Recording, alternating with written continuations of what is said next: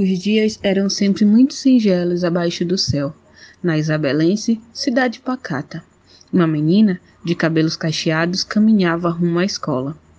Em sua mente, levava um mundo todo seu. A cada tarde vivida, uma aventura nova. A pequena não buscava ser por súditos adorada. Sonhava ser um dia uma guerreira que a todos ajudava. Ao seu lado, o cão fiel. Não perdia uma desventura. O muro era a divisa entre o real e a fantasia.